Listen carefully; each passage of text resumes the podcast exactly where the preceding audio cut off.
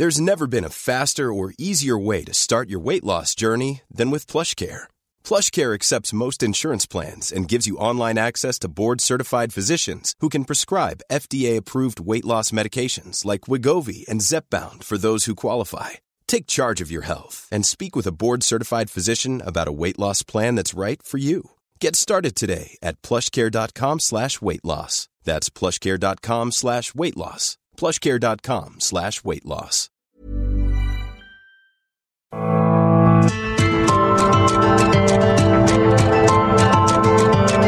Heraldo Media Group presenta Me lo dijo Adela con Adela Micha.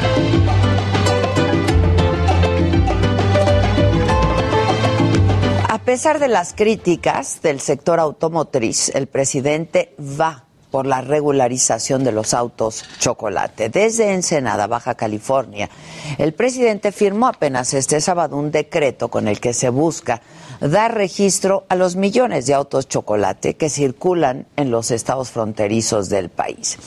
Según la Secretaría de Seguridad y Protección Ciudadana, tan solo en Baja California existen 500 mil de estos vehículos irregulares de procedencia extranjera y agregan que muchos de estos autos se utilizan para cometer actos delictivos, por lo que la medida buscaría reducir esto. Así lo dijo la titular de la Secretaría, Rosa Isela Rodríguez. Uno de los objetivos de esta acción es evitar la comisión de hechos delictivos con vehículos de procedencia extranjera que carecen de un documento. Con la regularización y registro de estos autos de procedencia extranjera, podremos tener un padrón confiable para identificarlos y evitar que sean utilizados por bandas criminales de forma anónima. El presidente anunció que este proceso de regularización costará a los propietarios de dichos automóviles 2.500 y que ese dinero será usado para atender problemas dentro de las entidades, lo explicó así. Ahora se les va a registrar, van a dar una cooperación los que tienen estos carros de alrededor de 2.500 pesos. Es una cooperación porque ese dinero va a quedar en Baja California, como aquí se ha dicho, y se va a utilizar para tapar los baches, para mejorar las vialidades. Sin embargo, en el mismo estado donde se firmó el decreto, surgieron críticas a la iniciativa del presidente. Kurt Onold Morales, quien será el próximo secretario de Economía de Baja California en el gobierno de la morenista Marina del Pilar Ávila, dijo que regularizar estos vehículos no es la solución. Para él, la apuesta debería ser frenar totalmente el ingreso de estos vehículos y buscar, y buscar alternativas como mejorar el transporte público. Y vamos a escuchar cómo lo dijo el próximo secretario de Economía de Baja California. No puedes tú legalizar algo que es ilegal. Lo que tenemos que es parar que esos vehículos por de alguna manera crucen a Baja California este, y que están contaminando al estado y están contaminando los pulmones de los niños y los adultos mayores y de todos nosotros. ¿no? Y bueno, evidentemente el sector automotriz expresó ya su preocupación por los efectos de esta medida. Guillermo Rosales, presidente ejecutivo de la Asociación Mexicana de Distribuidores de Automotores, que es la AMDA, dijo que la regularización de los autos chocolates es un golpe directo a la industria automotriz del país. Además, de que facilita que los grupos delictivos pues sigan usando estos automóviles, dijo, para cometer ilícitos. La Coparmex confirmó lo que escuchamos que decía Kurt Arnold. Esta medida legaliza el contrabando y podría significar una caída hasta del 39% en las ventas de automóviles legales en el mercado nacional y esto pues representa un golpe muy duro a una industria que genera más de un millón de empleos directos y que representa alrededor del 20% del Producto Interno Bruto manufacturero. Y entonces, en lugar de apoyar a uno de los sectores más productivos del país, el gobierno federal prefiere apostar por una iniciativa que al final no soluciona nada y que puede ser incluso mucho más perjudicial en el futuro. Como bien dijo el próximo secretario de Economía de Baja California, no se puede legalizar lo ilegal. Ojalá estas palabras las hubieran escuchado un poco antes en Palacio Nacional. Esto es, me lo dijo Adela, yo soy Adela Micha y ya comenzamos, ahora también por la cadena nacional del Heraldo Radio.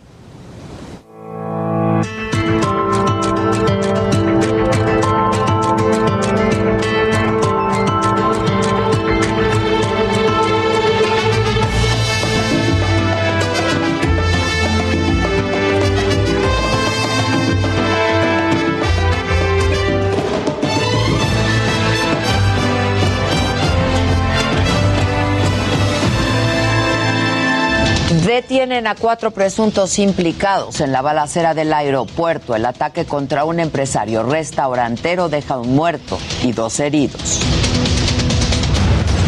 Recato y prudencia pide Ricardo Monreal a la CFE. Manuel Bartlett avista que, de aprobarse la reforma eléctrica, no se va a indemnizar a las empresas que pierdan sus contratos. Firma el presidente el decreto para legalizar los millones de autos chocolate que circulan en la frontera norte del país. Esta medida afectará al sector automotriz formal, uno de los más productivos pero más afectados por la pandemia defienden la estrategia contra COVID-19. En su comparecencia ante el Senado, el secretario de Salud, Jorge Alcocer, dijo que México vive una reducción en el número de contagios, pero advierte, la tercera ola no será la última. A partir de hoy la Ciudad de México vuelve a semáforo verde. La jefa de gobierno insiste en que todos los alumnos tienen que tomar clases presenciales. Con el corazón caliente y la mente fría, dice Evelyn Salgado en el acto de protesta como la primera gobernadora de Guerrero.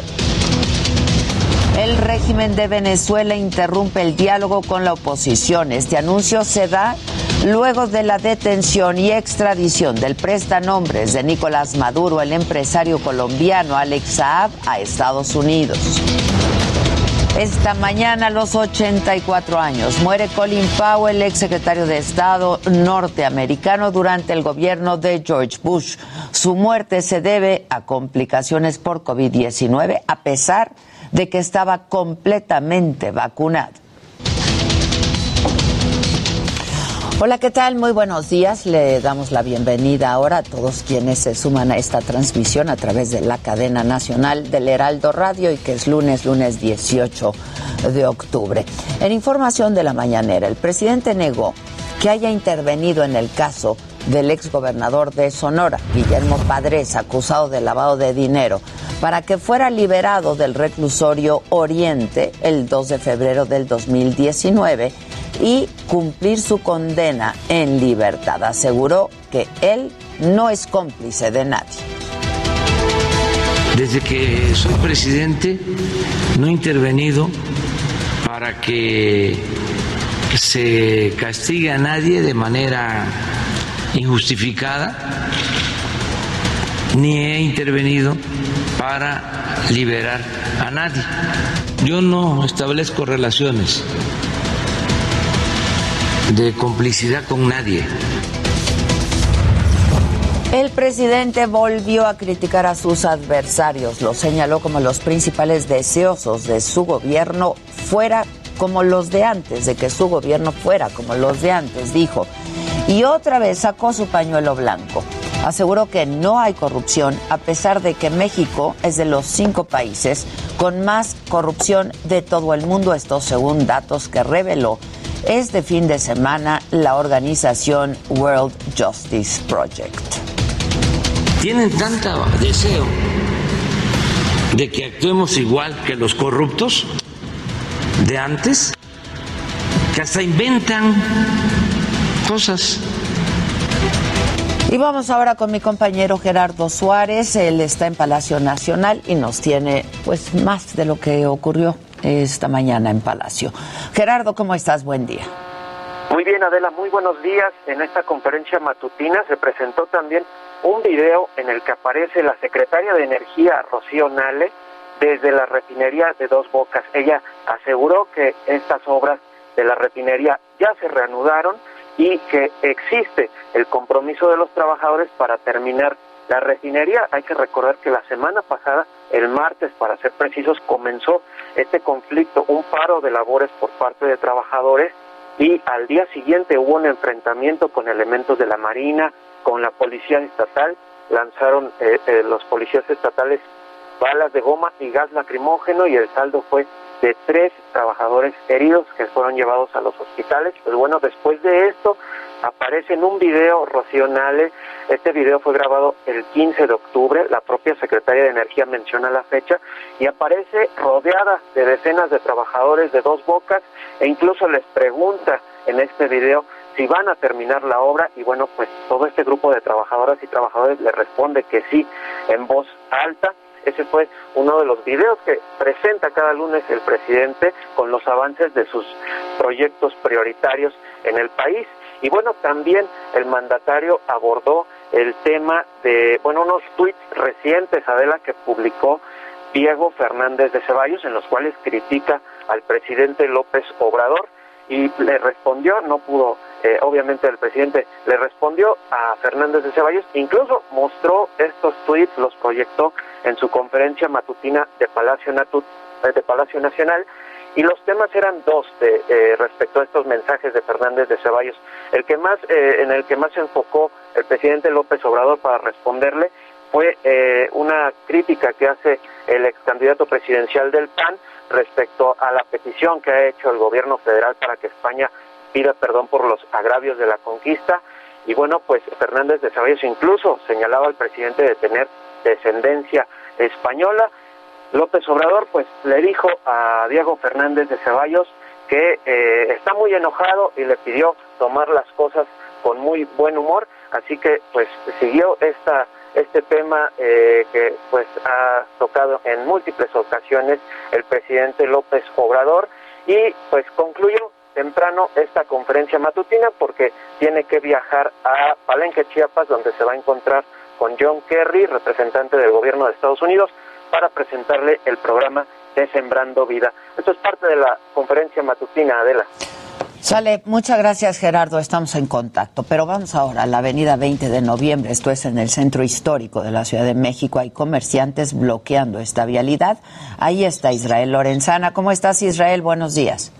Adela, muchísimas gracias. Un gusto saludarte. También saludamos a nuestros amigos del Heraldo Radio. Fíjate que hay buenas noticias. Hace tan solo dos minutos han liberado la circulación a través de 20 de noviembre. Eran comerciantes del centro histórico, exactamente de la calle de Academia, quienes están pidiendo que el gobierno les regrese la mercancía que les fue retirada en la semana pasada en un operativo que se llevó a cabo por parte de las autoridades. Estaban bloqueando esta zona, han ya en estos momentos ingresado al edificio de gobierno para dialogar con las autoridades Todavía está cerrado un tramo del circuito Plaza de la Constitución, esto con dirección hacia Pino Suárez. Los vehículos están siendo desviados hacia la calle de Tacuba y 5 de Mayo, así que bueno, pues hay que tomarlo en cuenta. La alternativa esta mañana para nuestros amigos que salen de casa es sin duda ocupar el ex central Lázaro Cárdenas procedentes de la zona de viaducto. De manera que bueno, pues son buenas noticias, se ha liberado la circulación, aún así hay que manejar con mucho cuidado. Adela, es la información que te tengo desde el Zócalo Capitalino. Gracias Israel, estaremos en contacto.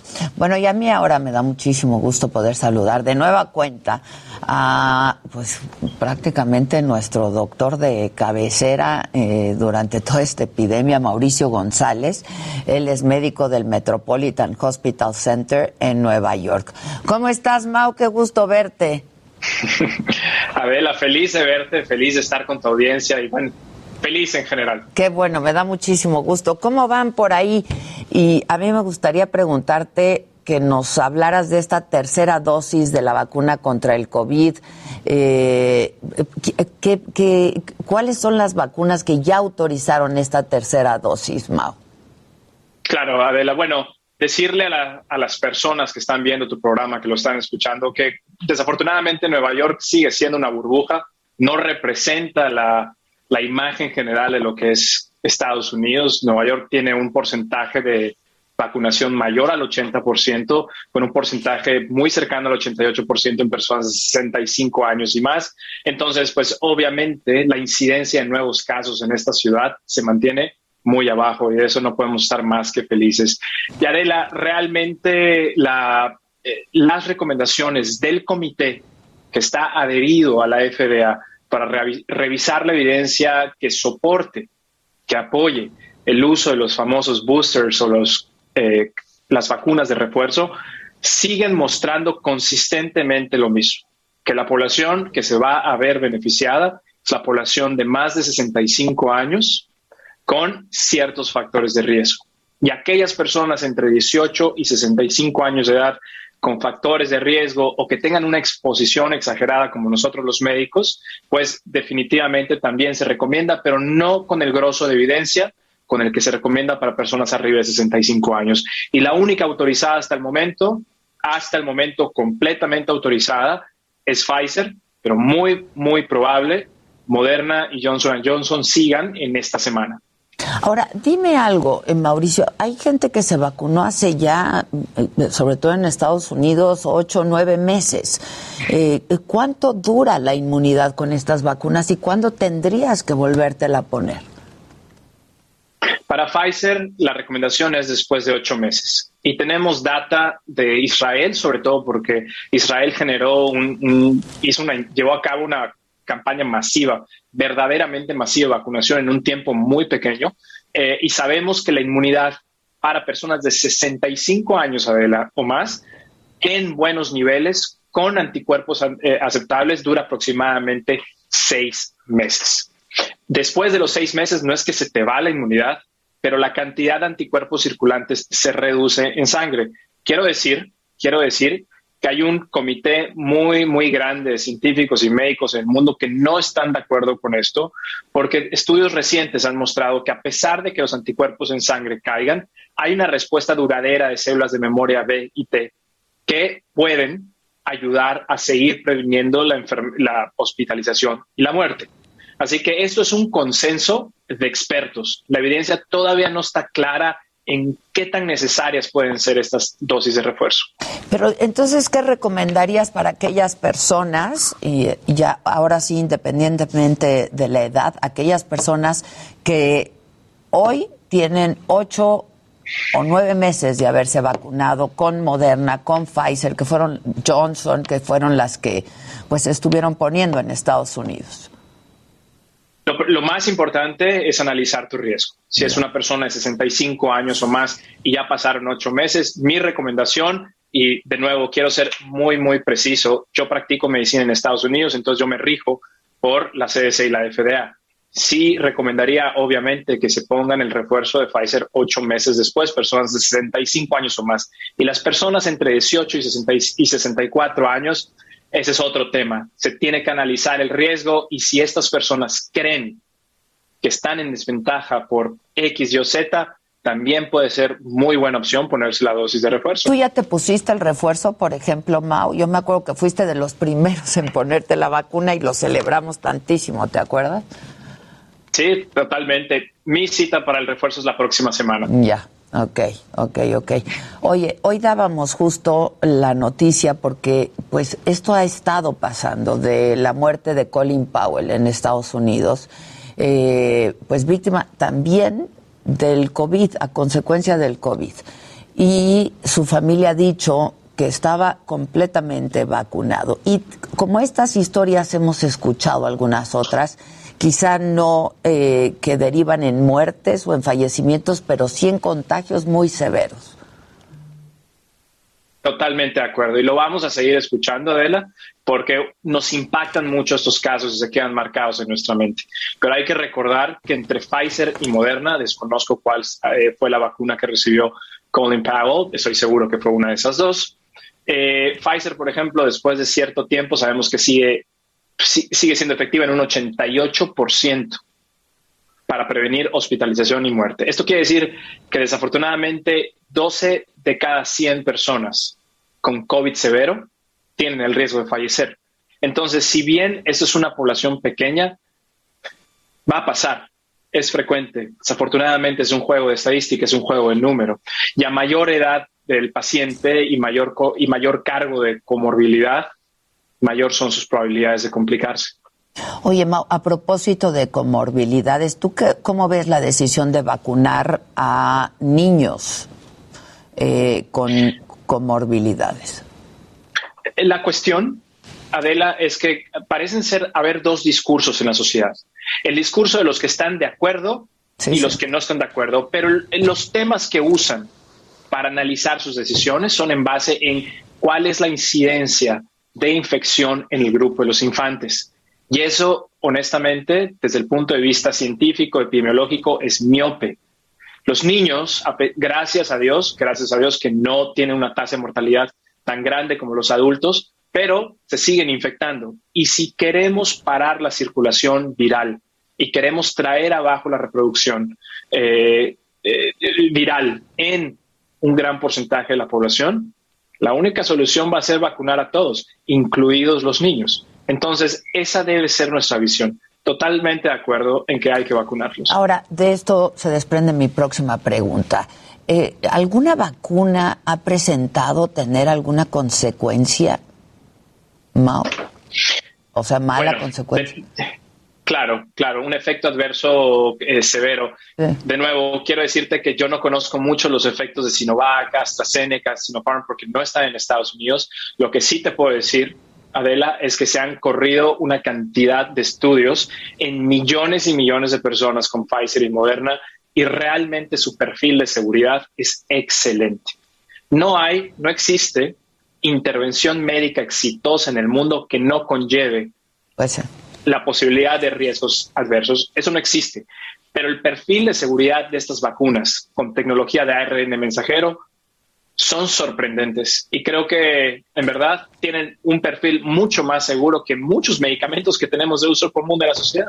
Oye, ¿en Nueva York ya todo el mundo está como sin nada o siguen con las precauciones? Aquí eh, te lo pregunto porque aquí en México pues ya eh, a pesar de que pues no estamos en los niveles de vacunación de los que tú hablas, ni mucho menos, eh, pues ya van a haber eventos masivos, ah, ¿no? Con capacidad total. ¿Cómo están por allá? ¿Qué, precauciones se están tomando? Bueno, honestamente es muy fácil las precauciones que se toman en la ciudad. Cuando nosotros vamos a un restaurante eh, o a un evento, tenemos que mostrar prueba de vacunación, no hay más. Entonces, si tú estás adentro de ese local cerrado, es porque estás vacunado, no hay más. Tienes que estar por ley, estar vacunado. Entonces, eso obviamente te deja muy seguro. Y para la mayor parte, para estos eventos, yo recientemente tuve la oportunidad de ir a una gala, nadie usó cubrebocas. ¿Por qué? Porque todas las personas que atendían estaban vacunados. Y aunque el riesgo no baja a cero, baja tremendamente. Los gimnasios tienes que mostrar prueba de que estás vacunado, la gente no usa máscaras, cubrebocas en los gimnasios. Yo sí las sigo usando. Eh, pero realmente los grados de intervenciones no farmacológicas que veíamos hace seis meses ya no están a, esa altura. Ya no están a esa altura. Ahora, a pesar de que los niveles han bajado de contagios, etcétera, eh, esto tiene fin, Mao. Digo, tengo un minutito y la pregunta, pues, es la que todos nos hacemos. ¿Esto tiene un fin? Claro que no, claro que no, y esa es la razón por la cual ya estamos más relajados en Nueva York, porque ya entendimos que COVID-19 va a ser endémico, va a estar con nosotros y va a estar circulando por siempre. Esa es la realidad. Y ya entendimos que la parte fuerte se reduce, la parte de muertes, hospitalizaciones, ya entendimos que lavarnos las manos, ya entendimos que usar cubrebocas, ya entendimos cuáles son las circunstancias de alto riesgo y cómo protegernos, ya aprendimos. Y eso es lo que tenemos que hacer, alejarnos del drama y acercarnos a lo que realmente sirve, que es la vacunación, el uso inteligente del cubrebocas, el uso inteligente del lavado de manos y lo que estamos viendo y ya se están reportando eh, estudios científicos, la que va a cambiar para siempre eh, la cara de los hospitales y de grandes edificios es el uso de filtros de aire con tecnología mm. Esto va a cambiar para siempre y está mostrando reducir mucho la infección, no solamente de SARS-CoV-2, sino de otros virus. Así que definitivamente ya estamos aprendiendo y ya hicimos las paces con que COVID-19 va a ser parte de nuestra Aquí va a estar. Llegó para quedarse, ¿no? Mauricio González, como siempre, muchísimas gracias. Eh, doctor, te seguimos en tus redes sociales. Eh, eres brillante y no, nos, nos, eres tan fácil de entender que eso, la verdad. Heraldo Radio.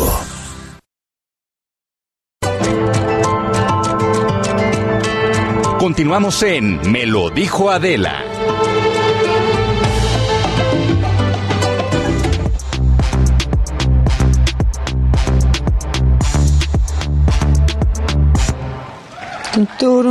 Uy, uy, hola. Para quienes nos escuchan en la radio, ya estamos todos a la mesa, el Jimmy, el Tani, el Luis, la Maca y yo. Buenos días. O sea, lo que nosotros llamamos el monton shot. Oye, ¿me puedes, Jimmy, contar los guapos que vienen hoy? El guapo que viene. El guapo que viene hoy viene Fernando Guayar a platicarnos de su participación en, en Luis Miguel, la serie, que lo vimos en la temporada 2 como Mauricio Ambrosi, uno de los managers de Luis Miguel. El chico bueno porque se, portaba, se portó bastante bien. El único como que sí quería a Luis Miguel en la serie y que al final lo vemos pues saliendo con Michelle Salas, ¿no? Y lo cachan al final con las fotos y se las entregan a, A Luismi. a Luismi y ahí acaba la segunda temporada. Entonces, La bien- tercera seguro empezará con algo de esa historia. yo creo que él va a tener mucho que ver en esta nueva temporada. y además, vamos a hablar también con Edgar Barrera, que está nominado a 14 Latin Grammys en este edición. ¿14 o 12? No, 12. Tiene 14, él tiene ya 14 Latin Grammys. Ah, y tiene ahorita está nominado para 12. En 12 categorías. ¡Wow! Órale, no, bueno. Él no se quejó como J Balvin. A ver, ¿qué, qué, qué rolas? ¿Qué rolas? ¿Qué rolas? Él tiene Vida de Rico junto a Camilo, Ah. tiene Medellín junto a Madonna, él también compuso Hawái de Maluma, un montón de canciones diferentes, ha trabajado con J-Lo, ha trabajado con Alejandro Sanz, ha trabajado con todo. ¿Cuál? Kiss? De vuelta para la vuelta. De vuelta para la vuelta. Oye, y- perdón, pero es un chavito de casi tu edad. Tiene 30. 30 años. Tiene 30. Ahorita vive en Miami, pero creció en Tamaulipas. Y él empezó trabajando en un estudio de grabación como asistente. Y de pronto él tiene una historia. Creo que la primera canción que un artista le grabó a él fue Thalía. Y estaba en el estudio de grabación, él como asistente estaba checando una sesión en Pro Tools y él cuenta que estaban los compositores atrás de él y estaban este, componiendo esta canción de Thalía, que no me acuerdo el nombre de la canción, pero que de pronto le dicen, a ver chavo, voltea y ya, voltea a Edgar y le dicen, ¿te gusta cómo suena esta canción? Y Edgar dice, pues la verdad es que no. Y eran dos compositores bastante famosos. Y le dice, pues ¿cómo de que no? A ver, ¿qué le harías tú? Y entonces lo pusieron como reto y le dijeron, bueno, si no nos haces algo mejor que lo que ya tenemos, te vas de aquí, no te queremos volver a ver. Wow. Y Corte agarra la guitarra y empieza a hacer melodías y empieza a hacer un fraseo que les encanta y termina siendo la canción de Thalía. Y él dice que en ¿Cuál, ese eh? momento, ahorita te investigo cuál, no sé, no me, no me acuerdo cuál, pero dice que en ese momento él se convirtió de asistente en compositor y de ahí empezó a trabajar ¡Wow! con todo el mundo. Va a estar Padre interesante. poder componer. Sí. No, qué padre historia, además. Va a estar bueno platicar con él y sobre todo por pues todo este tema de los Latin Grammys, ¿no? Que J Balvin salió a criticar muchísimo a, a los Latin Grammys. Ya veremos su opinión. Yo creo que su opinión evidentemente es buena porque está nominado a 12 Latin Grammys, ¿no? Entonces ya veremos qué dice. Tiene 14 y está nominado a otros 12. ¡Wow! Entonces va a estar buena Wow. esa, esa plática. Se va a llevar algunos. Seguro, se va a Seguro llevar. se va a llevar con 12 algunos. nominaciones. O sea, No, y aparte con artistas gigantescos. O sea, y también va a ser interesante saber este pues su opinión, ¿no? De estar nominado en tantas categorías, pero a fin de cuentas como que vivir en el anonimato un poco. O sea, que los Claro. están no le pasa eso, sí. ¿no? Pero qué a gusto, porque aparte también la lana también está Claro. Exacto. componer. O sea, por eso decían que José José al final de su carrera, digo, más allá de sus excesos y así, no tenía tanta lana porque no generaba prácticamente regalías porque él no había Eh, compuesto canciones. sus canciones. Pues sí. Y Juan Gabriel Claro. compuso absolutamente todas, Todas, las suyas y las de todos. Y las que, exacto, todo el mundo Claro. llegaba y oye, y oye. Mira, está. Me, me- me mandaron las nóminas. Ya te la, ya vas. Está nominado a productor del año, a grabación del año con la canción de Camilo Vida de Rico, a canción del año ahí tiene dos canciones, que es Hawái de Maluma y además otra vez Vida de Rico de Camilo, álbum del año por mis manos de Camilo, mejor álbum vocal pop, otra vez por mis manos de Camilo, mejor, mejor canción pop, Vida de Rico de Camilo, mejor fusión interpretación urbana, Maluma y The Weeknd Hawaii, que es el remix de Hawaii, luego mejor álbum de música ranchera, Cristian Odal, ayayay, es que ve los nombres. Y además sí son diferentes géneros. no, ¿no? Va Diferentes género a otro. géneros, hasta en ranchero, ¿no? Hasta en ranchero, mejor canción regional mexicana, otra vez. Regional mexicana. Cristian Nodal con aquí abajo y Camilo y los dos carnales tuyo y mío. O sea, tiene unos rolones. No, no, no, sí está cañón. O sea, por ejemplo, esa canción Hawaii de Maluma, todo mundo ha escuchado Hawaii de Maluma, ¿no? En todos los Todos, he escuchado to- todos. Y Vida de Rico de Camilo también, pues es uno de los artistas más virales ahorita. Cántala tú porque nos van a bajar, ¿eh? No, Nos no van la a pongan, bajar. no las pongan. Y aparte, mejor que la cante el Jimmy. Que fue cuando Neymar se la le bajó la, A la- novia. a la novia. Ajá.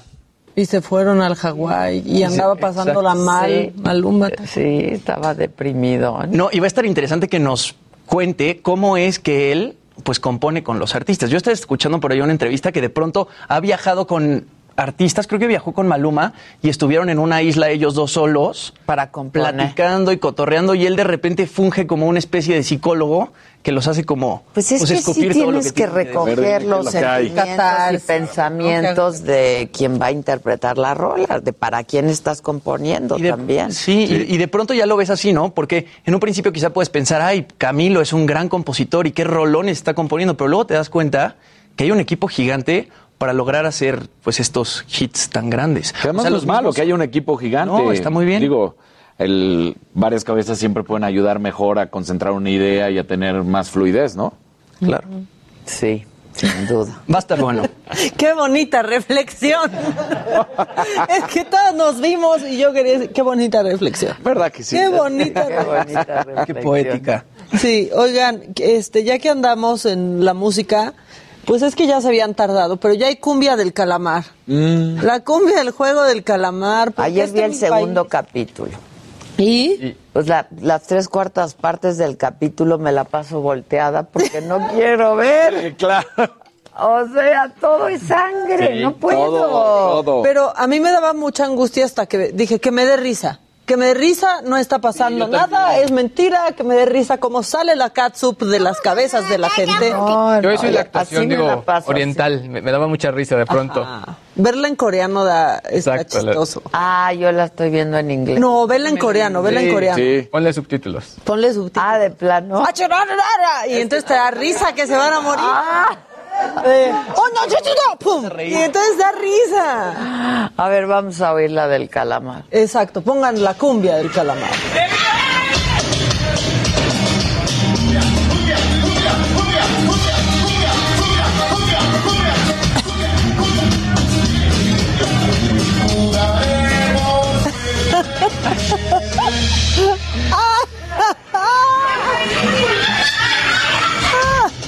Ay. Shot. La verdad está padre en las bodas en lugar del payaso de rodeo. ¿Pero qué? ¿El, el que se mueva qué? Jugaremos mueve, o sea, es que es lo que dice en coreano la, la robot. Exacto. Cuando se oye el ruido, eso Entonces es lo los que se mueven fuera de la pista. Afuera de la pista. Sí. Y al que se mueva Y le a ver quién gana. Exacto. nueva shot. Jugaremos, Exacto. muévete.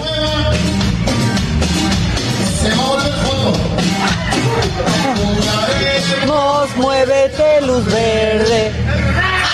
¡Ay, ese ya se movió países!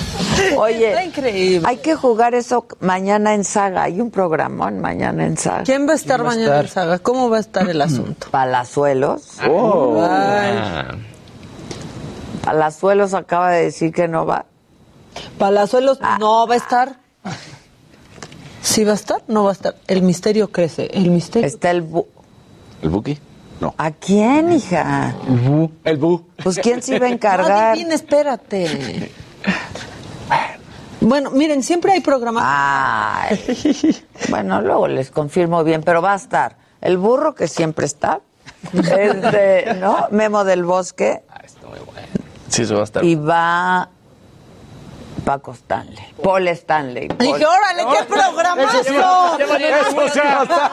Ay, güey. Perdonen, perdonen. Paul Stanley. Paul, Muy que- bien, el Yo lo conocí cuando fui a la saga y me cayó re bien. El Paul, El sí. Paul. Es, es un lindo Es un tipazo. tipazo, la verdad. Sí, es bien chambeador. Bueno, los voy a poner a bailar eso. Sí, jugo. No, la cumbia. y ya cuando pierdan un shot, ahí nadie se sale de la pista. Sí. Ahí, ahí Tú, se nadie sigue se jugando. sale de la pista, nadie se va a quejar. Nadie O sea, se va a va- quejar. De hecho, se van a mover a propósito. Sí, sí, A sí. echarse el shot. Bueno, ¿qué más? Oye, en el fútbol mexicano, bueno, antes del fútbol mexicano, aquí está la foto que te prometía de por qué criticaban tanto a Mac Jones, este jugador que también lo compararon en sus inicios con Tom Brady, porque no tiene el cuerpo atlético de los demás. Mira, de hecho hasta lo estaban comparando con Tom Brady. El del lado izquierdo de nosotros, de su pantalla derecho, si lo están viendo de frente, pues obviamente ahí está Tom Brady. Sí, está panzón. Y, y el que trae el cigarro es Mac Jones, que es el chavito. Uca. Está fantástico. Sí. Ese hace deporte Chichitas. como yo. Entonces ahí estaba campeón. Bueno, pero, Brady no, o sea, estaba solo flaco, ¿eh? No es como que tenía cuatro. Todo No, marcado. No, no y estaba todo marcado y nada. Pero porque deben también ser ha cambiado. Ah, no, claro, ahorita O tiene sea, mejor cuerpo Tom así, Brady ¿no? que. Han de comer. Pues han de comer mucho, pues ¿cuánto quema? Tom Brady gasta en su cuerpo un millón de dólares al año. Puta, pues ¿qué se hace? ¿Qué? Entre, No, ni entre lo que tiene que hacer para alimentación, dormir, eh, tecnología que utiliza, Igual cámaras hiperbáricas, todo eso. Sí, hay que ver si le hacen intercambio a Javi Derma. ¿Cómo? Imagínate un Sí. millón de dólares en el Sí, cuerpo. lo- el- Pero no sé cómo él- lo están contabilizando en O sea, realidad. son palabras que él o mismo sea. ha dicho. No, no es que ahí estemos jugando a ver números ni nada, sino él lo ha dicho. Ese es Tom Brady hoy en día. Mira, con Giselle Bundchen. Bueno, sigue sin ¿Qué edad tiene? tener... Tom Brady 44. Mira, No. Híjole. Sí, te imaginarías que tiene un cuerpo. Sí, sí, no. Sí, todo marcado. Estoy sufriendo tantita decepción ahorita. Si nos escuchan en radio, Tom Brady no tiene cuadritos. Y ya, miren, No, está no bien, tiene cada quien sus cuadritos. cuadritos, Claro, pero cada quien sus es cuadritos. Tom Brady, ahí nos sale con su dad body. O sea, pues sí, Dad Pues Body, sí. de hecho. Sí. De hecho. Oye, bueno, pues los Pumas volvieron a tener, habíamos platicado que era el único estadio que no había recibido afición en prácticamente más de 600 días por lo de la pandemia. Viene el partido de ayer y además no solamente el hecho de que regresó la afición, sino ganaron. Aquí viene el gol de la victoria y con eso, bueno, pues los Pumas no suben de lugar, se quedan en los mismos, en lugar 16, pero por lo menos la afición pudo ahora sí volver a festejar. El dato más curioso de todo esto es que el portero que había llegado, Talavera, desde el año pasado, no le había tocado jugar con aficionados en CEU con todo y que habían llegado a la final y todo. Entonces, por fin vio lo que era tener aficionados en el estadio. Goya. Bueno, una Goya, por fin. Ay, vio, sí, sí. ya. Entonces, pues ahí estuvo esto, que fue un- una buena noticia, claramente para los de Pumas. Y en Fórmula 1, buenas, eh, buenas palabras a favor del Checo Pérez, porque en Red Bull, quien es el, eh, del, el jefe del equipo, que se llama Horner, que se apellida Horner, bueno, dice que es la mejor pareja de la historia para el Red Bull, lo que están hablando de Verstappen y Checo. Dice, esta es una de las mejores parejas que ha habido en la organización, porque, pues lo más importante, Verstappen es el número uno y Checo sabe que llegó a ser el piloto dos y ha ayudado a que Verstappen destaque. Entonces lo ha dicho de buena manera. Dice, esta es una de las mejores parejas que se ha tenido de piloto uno y piloto dos en la escudería. Entonces, bien, palabras buenas para el Checo, sin duda. Pues ojalá aquí lo veamos muy bien, ¿no? En 15 días. Y luego que ya lo veamos doble. Exacto. Después por festejar. Ay, o sea, Exacto. la verdad, la verdad. Este, dicen en Me Facebook acuerdo que... que No, ya. Estoy, ibas a- hoy estoy qué ibas con a mis, platicar? mis malos pensamientos. Nada, no. Oye, mira todo el mundo gritando Goya, Pumas, Unam, aquí, ¿eh? me acuerdo cuando Cuidado. No me acuerdo cuando no. fuimos juntos a, juntas a la Fórmula 1, fue muy ¿Te acuerdas? Sí, Estuvo padre. estaba persiguiendo una señora Yo que venía- yo ya le decía, por favor, ya, supera. Pero yo llegaba de viaje. Me Ajá. acuerdo que me fui a cambiar a un- al baño de un Y hotel. tenías un poco de fiebre y dijiste, no, yo, vamos, Pero vamos, vamos, vamos. Y yo te alcancé en el Pero hotel ahí, ahí. no había el temor de tengo fiebre, voy a contagiar a alguien. ¿sabes? O Hace sea, tres años o dos, sí. cacho, ¿no? Sí. Estuvo bien divertido. No vimos tanto la carrera. No vimos nada la carrera, nada la carrera. Ese es el, el mejor evento social de... Ese- exacto, tiene eso la Fórmula 1. Sí, la verdad. Pero no solo aquí, en el mundo. Sí, o sea, en todas partes ahí. que hay fórmula. Y normalmente vas y te encuentras amigos y qué onda, cómo Claro. están, no escuchas Sí, los la- coches. La, y ya. neta, sí. La verdad. Te sales, te asomas un ratito. Exacto. y Comes rico, Sí. si el shampoo. Pero el arranque es increíble, eso Sí, sí. exacto, eso sí, eso sí, sí. completamente. Sí. El arranque y el final. Y el Inter, uy, está perfecto para no ver la carrera. Exacto. Pero para Y pasarla saludando re gente. bien, saludando gente. Sí, Y ahora, después de tanto tiempo encerrados, Exacto. Va a estar buenísimo. Gente que no vamos a ver, sí. que no hemos visto hace mucho. Dicen en, en Facebook, uy, si uno estuviera solo con Maluma en una isla, lo menos que haría sería platicar. Ah, pues sí, también. sincero. Lo menos que haría sería También. componer una canción Pero que ahorita nos cuente. que ahorita nos Que nos cuente, Exacto. claro, claro. Oigan, hemos hablado de inteligencia artificial, desde el rollo que si crea la inteligencia artificial videojuegos por sí sola, eh, si ya terminó obras de grandes maestros de la música, etcétera, etcétera, etcétera. Pero chequen lo que pasó en Emiratos Árabes. Utilizaron inteligencia artificial para recrear la voz del director de una compañía y así le bajaron 35 millones de dólares. O sea, básicamente recre- 35. recrearon la voz, estuvieron hablando al banco, pidieron No autorizaciones. manches, no manches. Y de esa manera, pues hicieron esta serie de traspasos a, a diferentes Todo con cuentas. inteligencia artificial. Un- una, una deepfake. Por eso les digo que esto que está ocurriendo con el tema de deepfakes y que ahora se ha estado metiendo mucho el gobierno hablando de, de terroristas digitales y ransomware, lo van a terminar eh, pues poniéndole reglas. Porque sí ya está alcanzando ciertos niveles pues bastante, bastante fuertes. Y, y finalmente, una, una pregunta interesante. ¿Qué compañía creen que es la que más información sabe de nosotros? Google. Google. Google. ¿Sí? Yo Facebook. siento que Google, sinceramente, es la que menos sabe de uno, ¿eh? Facebook. ¿Quién? ¿Cuál? Número uno, Facebook. Sí, claro. Dos, Instagram. ¿No saben cuál es la número tres? Es la misma, ¿no? Facebook e. Instagram. Exacto. además. Exacto. La número tres, Tinder. No, y la cuatro. La cuatro ya la vi. La, la cuatro es, Gr- es Grindr. No. Y es porque recaban información desde dónde estás, quiénes son tus amigos, Pues tus sí. números de contacto, incluso en algunos casos números de cuenta, etcétera, etcétera, etcétera. Así que si saben de algún hackeo de estas cuentas, son las primeras que tienen que Híjole. actualizar contraseñas. Ay, ay. Y Spotify es co- de las penúltimas. Sí, está ahí también. Bueno, Spotify sabe mucho. A final de año te saca una así tu playlist de lo que escuchaste en todo el año. Sí. Y uno se da cuenta cuando tuvo mal de amor, cuando, o sea. Pero ahí lo que saben es tu, tu, Sí, eso tu preferencia, tu gusto. El año pasado ¿no? mi canción En favorita también era Adiós en Grindr. Superman. ¿Qué? Que el año pasado mi canción favorita era Adiós Superman. Chale. ¿En serio? Por la venta. digo, claro, porque Pero- sí. Por la venta. Prepárate para que te deshagan el algoritmo.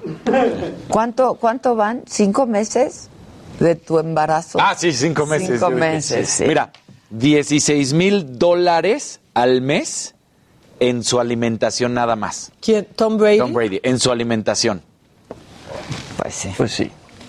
No, pues. Eso me hace más Sí, nada más Los así. suplementos deben ser caros. Ajá. Exacto. Y además que le venden aquí, aquí así de, de que el aguacate que viene de quién sabe dónde y el- todas esas cosas. Sí, eso. Tiene que ser. Herbalife. Seguro, o sea, le deben de vender un montón de las cosas que sí es orgánico, que no Claro. qué tal, y le, además le suben el precio. Sí, Pues sí, sí. porque es Tom Brady. ¿Qué te va a regatear y qué se va a fijar? Claro. No, y encima págale al super chef que te haga todas esas comidas en su momento y todo. Sí, Sí, claro, claro. claro. Este, Daniel, ¿tú ya sabes cómo le vas a poner a tu hijo? Porque ya sabes cómo le pusiste, ¿no? Pero Claro, ¿cómo claro. le vas a poner a tu hijo? ¿Cómo voy a nombrar a mi hijo? O sea, de ponerle ya estuvo. Ya pero estuvo, ¿cómo, eso ya. ¿Cómo Sí. le vas a llamar? Te voy a tu pedir que lo descifres, Maca. ¿Cómo Ya. crees que se va a llamar el hijo de Casarín? Daniel tercero, seguro, así como heredero. No, no es tercero, no es tercero, pero sí se Daniel dice, va a llamar segundo. Daniel. Es que el INEGI ya sacó la lista de los nombres más populares de niños y niñas en México. En México. En el 2020. Macio Sares. ¿o? No está, no está. Primer lugar de niñas es Sofía, con 6.200 niñas registradas durante el 2020. Y Sofía es el nombre más popular desde el 2017. ¡Qué originales somos! No, bueno. Desde el 2017 no ha dejado de ser. Sofía. Sofía. Después María José. O sea, van a estar llenas las escuelas de esos nombres. Regina y después Valentina. En los niños, Santiago, Santi, Santi, en el primer lugar, Mateo en segundo Ay, me y gusta Sebastián Mateo. en tercero. Sí, me gusta Mateo me gusta mucho a mí. que no hay Bryans.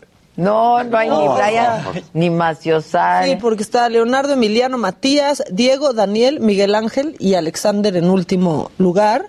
Y de niñas, los últimos lugares son Camila, Jimena, Victoria, Renata, María Fernanda y Valeria. Me gustan, ¿eh? Están bien. Están bonitos. Me encanta. Me encanta. Sí, no hay así. Kimberly, no te la encontré. Esa niña Mariana. Brian, Dylan han quedado este, pues en el pasado y está bien. Relegados ya. Pasaron de moda ya. El Brian. Fueron- Me acaba- me- perdón, me- relacionado a niños, me acaba de mandar la doctora un meme, dice eh, que es como un examen de un niño. Eh, ¿Quién es tu héroe? Tu héroe, papá. Eh, ¿Por qué lo consideras a esa persona un héroe? Porque es valiente. ¿Hay algo a lo que le tema? Mamá. Ah, sí, a mí ya me habían mandado ese meme, es buenísimo. Pues sí. Es buenísimo, mamá. La verdad. Es buenísimo. Y es muy cierto. es muy cierto. Solamente. Pregúntale a tu mamá. Eh, Todo es pregúntale a tu Ay, si ya decidan algo, papás, en serio. Pregúntale a tu mamá. Sí, es horrible. Lo que diga tu mamá, vas con mamá. Lo que diga tu papá, ay, chinga, ya. Ah, no. No caigan, niños, sus papás están ganando tiempo. Estestán ganando tiempo. Se pusieron de acuerdo. Sí. O sea, la verdad. Que la reina ya no puede chupar. Ya no puede beber la reina. Este, han pasado cosas con, con la reina, porque por primera vez se le vio con bastón. Sí. Y esa fue una imagen impactante, pero lo que está diciendo Vanity Fair es que ya no va a poder tomar alcohol porque sus médicos se lo han restringido por cuestiones de salud, a pesar de que se encuentra fuerte y sana a sus casi 100 años. Porque Pero siempre Y se le van a echaba decir su... que no se tome su alcohol Ah, a una Siempre mujer se de su martini. su martini. Siempre se echaba su martini. Exacto. Dice Ah, ya que se lo Claro. siga tomando. que porque Hombre. Carlos y ella se tomaban su, Sí, su martini. siempre, siempre diario. Aparte tiene su producción de cervezas, ¿no? Sí. Sí. O sea, sí. Y aparte dicen que le gustaba, antes de dormirse, echarse su copita de champán. Y pues que ya no, que los doctores le dijeron que por ahora no lo haga porque pues están a punto de llegar a su festejo, al jubileo vaya por sus por sus 70 años en el ¿Qué le trono. pasó a Amy Winehouse? Le dijeron que no bebiera y mira, entonces Y mi- mejor que, Pues que siga sí, echándose su pero. Oye, 70 años en el trono, va a cumplir ya Claro. 100 años. Déjenla que tome. Este, tome. Bueno, déjenla que Su familia los- llena de idiotas. Que, que llegue- sí, Ya. de verdad. Carlos a darle mu- muchos drinks. Va a ir rápido a darle. ¿Cómo aguantas esa Que familia? llegue al jubileo y luego ya que siga con su martini, ¿no? Sí. ¿Se dan cuenta cómo cada vez la está muy cañón? ¿Cuántos años vamos a llegar a vivir? Sí, Sí. cada vez es mucho más. Digo, ¿ustedes 120? Ay, no, chale. Pues sí, mínimo. Mira, mientras puedas moverte. 110. y- No, pues es que ya hay mucha gente llegando a los Sí, yo me acuerdo que antes era como, ay, el, el récord Guinness, 105 años, y era uno cada. ¿Hoy? Sí. A cada rato A cada rato 104, te enteras. 105, Sí, sí, 110. sí, sí. Yo creo que a ustedes les va a tocar un 110. Un 110. a Un ver cómo 110. estamos. Y esta generación ya no está ahorrando para el retiro. Ah. Sí, es horrible, se los anticipo. O sea, ¿Cómo van a ahorrar para el retiro si ni trabajan? A Forrest ya no conocemos. muchachos Claro. ni trabajan. no, pero pero antes había así como que su afore, Sí, que ahorita su fondo, nada, ya nada, nada. Nada. A duras penas le dan a uno gafete para que entre a su centro de trabajo. Ya no dan nada. Oigan, yo veo a un hombre altísimo ahí. No le veo la carita. Y pero, cerrada. Pero Y con acento. está altísimo, guapísimo. Ya le vi la carita, ya le vi la carita. Hola. Fernando Guayar ya llegó aquí al estudio, es el actor de la serie de Luis Miguel, el más guapo de toda la serie. Sí. Mejor que Luis Miguel, ya sin Ay, ay, claro, pero claro. Sí, no, ya. Este, bueno, pues eso, regresamos con él, no se vayan. Esto es Me lo dijo Adela. Regresamos.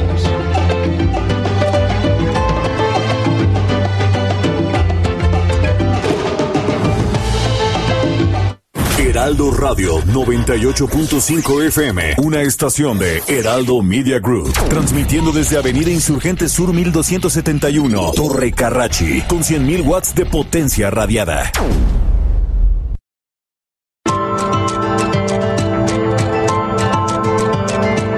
Continuamos en Me lo dijo Adela.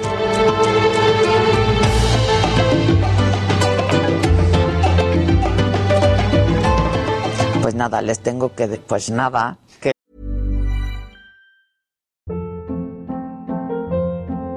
Hold up. What was that? Boring. No flavor. That was as bad as those leftovers you ate all week. Kiki Palmer here, and it's time to say hello to something fresh and guilt-free. Hello Fresh. Jazz up dinner with pecan-crusted chicken or garlic butter shrimp scampi. Now that's music to my mouth. Hello Fresh. Let's get this dinner party started. Discover all the delicious possibilities at hellofresh.com.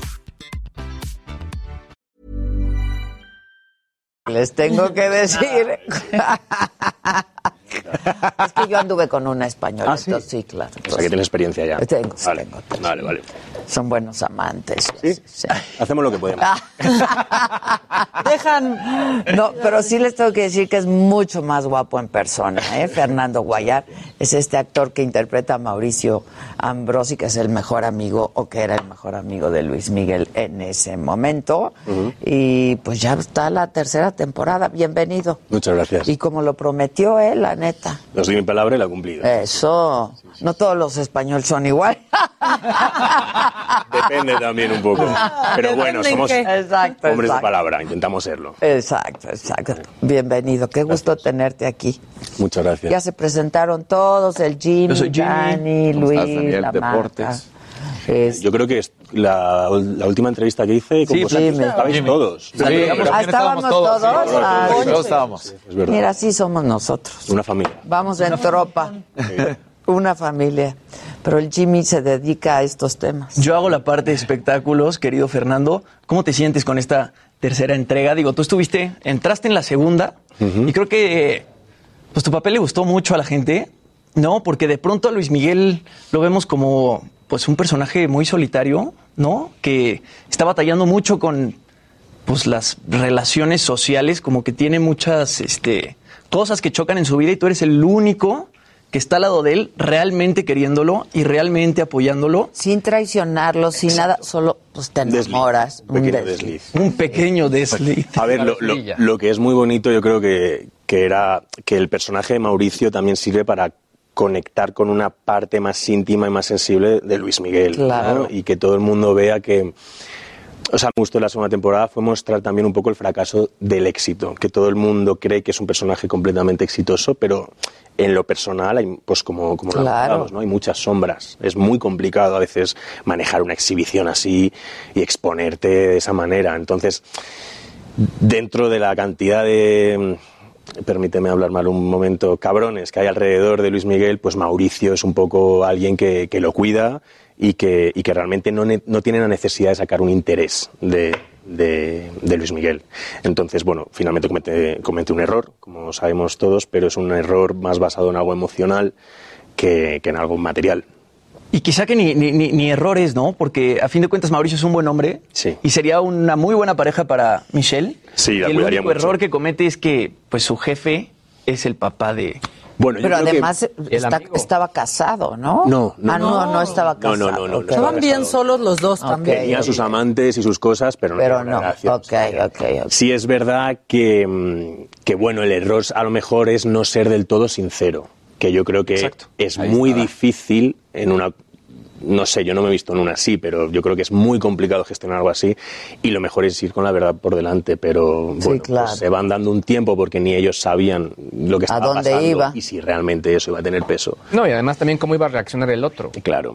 Y también en un Pero es momento... mejor desde el principio. Sí, siempre bueno, decir la sí. verdad. Pero es verdad que lo que contamos en esta temporada, o sea, en la segunda temporada contábamos un poco que, que Luis Miguel estaba en un, en un momento muy complicado. Entonces también encontrar el momento. El personaje venía de que Luis Miguel pensaba que yo le había robado. Ajá, sí. Que, pa- que de ninguna de las maneras. Entonces, claro, eh, no, mira, no te he robado, pero me estoy acostando. ¿Pero qué crees? Eh, sí. Igual no era el mejor momento. No, Oye, ¿conociste al personaje? No, no, no he conocido. Tenemos algunos amigos en común y, y demás, pero no, no he tenido el placer. Ok. No.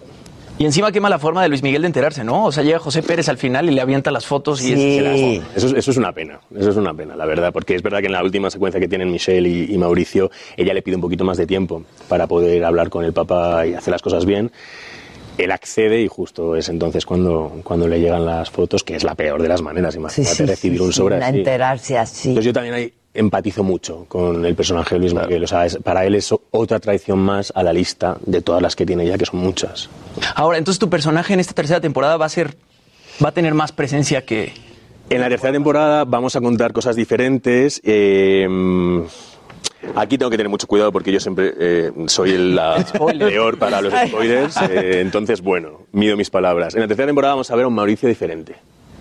Y a mí me parece, hemos tenido que hacer un viaje muy bonito en, la que, en el que vamos a conocer mucho más a Mauricio y cómo llega ahí, por qué es tan importante en la vida de Luis Miguel. Y evidentemente se van a desarrollar estas tramas que se han quedado, que se han quedado por el camino. Oye, que entiendo que en esta tercera temporada también se van a, se va a hablar, se va a tocar mucho el tema de sus problemas económicos, legales, ¿no? ¿Sabes? Sí, muy bien. Eh, No sí. quiero spoilearla yo tampoco. Pero, qué complicado es el mundo spoiler, de verdad, es que es complicado. Sí, qué complicado, sí. No sabes qué. Vamos a verlo todo eso, sí, vamos a ver el, el momento, un momento también de ahogo económico que también te lleva al personaje muy al límite, ¿no? Ah, sí, se ve en el tráiler, ¿no? Que llegan por él también, ya de... Bendito tráiler, porque así yo puedo saber. Tú puedes decir, claro, ¿qué puedes decir? Eh, pero sí se ve, se ve en el tráiler. No, y también es el único lugar donde se puede ver a Miguel Alemán ahorita en la serie de Luis Miguel. Ay, no es cierto, yo me lo acabo de encontrar. Ah, canijo. Yo lo vi, claro, yo lo vi. Pero no acá. No, pero lo- me lo encontré. Perdón. Nada, nada, pues.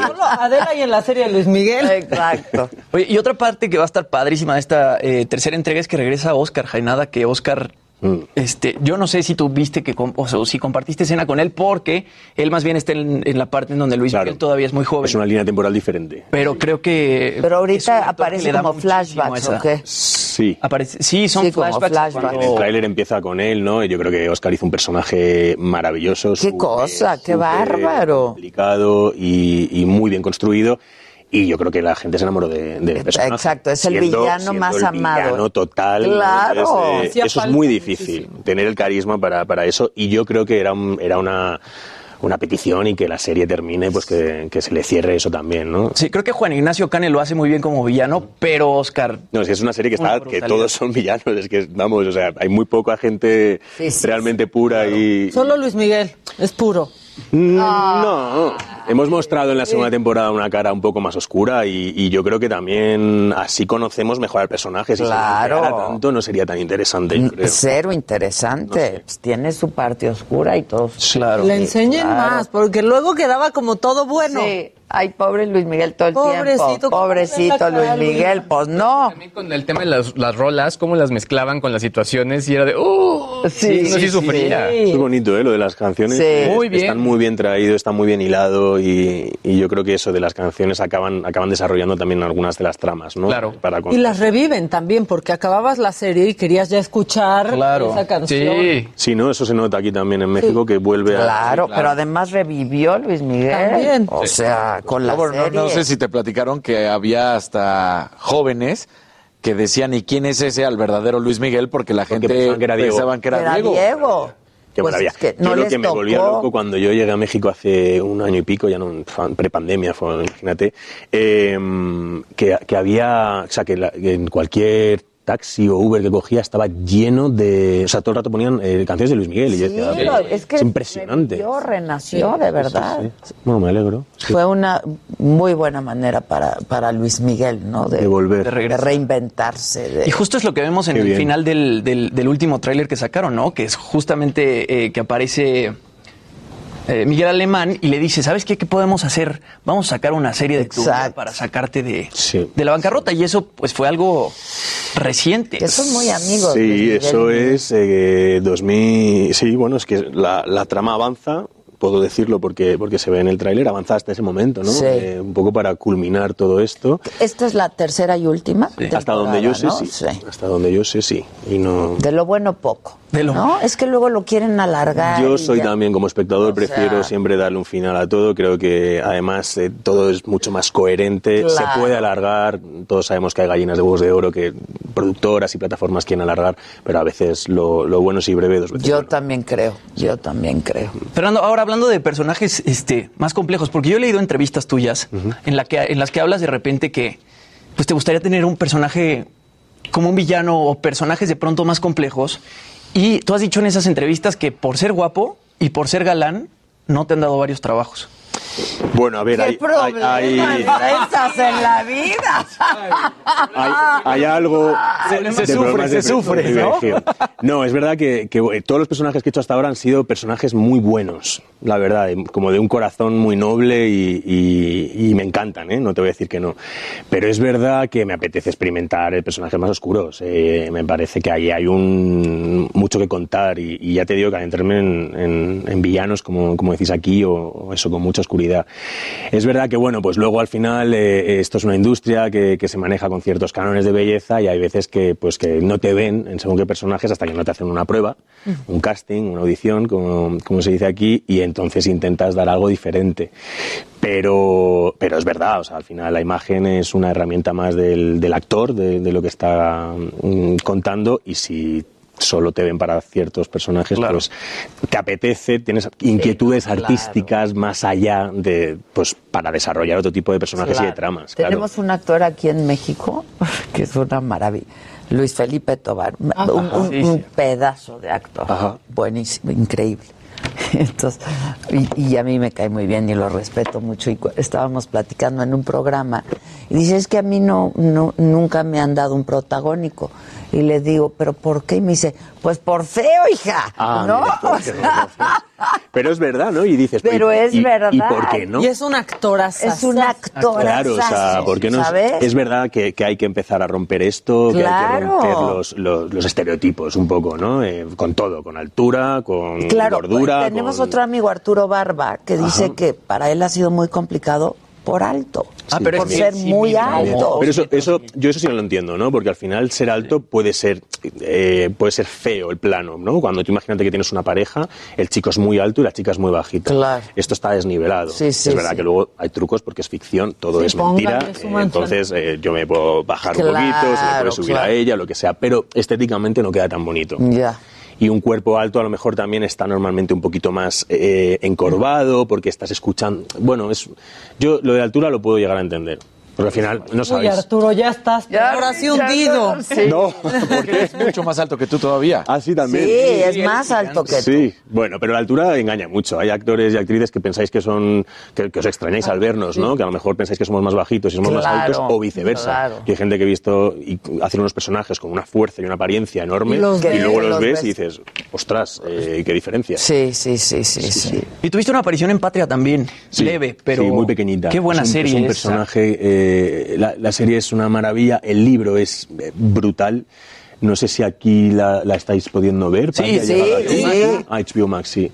Y, y nada, pues cuando me llamaron yo había leído el libro, el personaje me parece súper interesante, pero luego en la, en la serie es una, es una colaboración. Es Sí, muy- corta. Muy pequeñita, sí. Pero te gustaría seguir haciendo ese tipo de, de papeles, porque Patria a mí me pareció brutal, justamente la comentábamos aquí, Ade, Sí. este, pues todo este tema de los etarras, ¿no? Y del País Vasco y... Y además yo soy un actor que a mí fuerte. me gusta hablar y, y contar temas polémicos y- Claro, y, es me gusta despertar temazo. algo en el espectador, más allá de a lo mejor pues romances y demás, que me parece muy chulo y muy bonito, pero es que creo que, que este trabajo precisamente tiene ese poder, ¿no? Sí, de, de claro. contar otras otras situaciones y de crear debate. Eh, me parece me parece una suerte. Pues sí, la verdad, es una super serie. Y yo recomiendo que la veáis, que Sí, la vea todo yo- el mundo porque es una serie Yo hecha también. con muchísimo tacto sobre un tema muy complicado. Muy complicado. Y además, como, duro. como te la presentan, ¿sabes? Sí, sí, Es- sí. es- Sí, y es una realidad, vamos, es una época de España muy oscura y muy complicada que vivimos. Sí, y justamente creo que es un tema del que no muchas personas están como tan bien informadas Mm.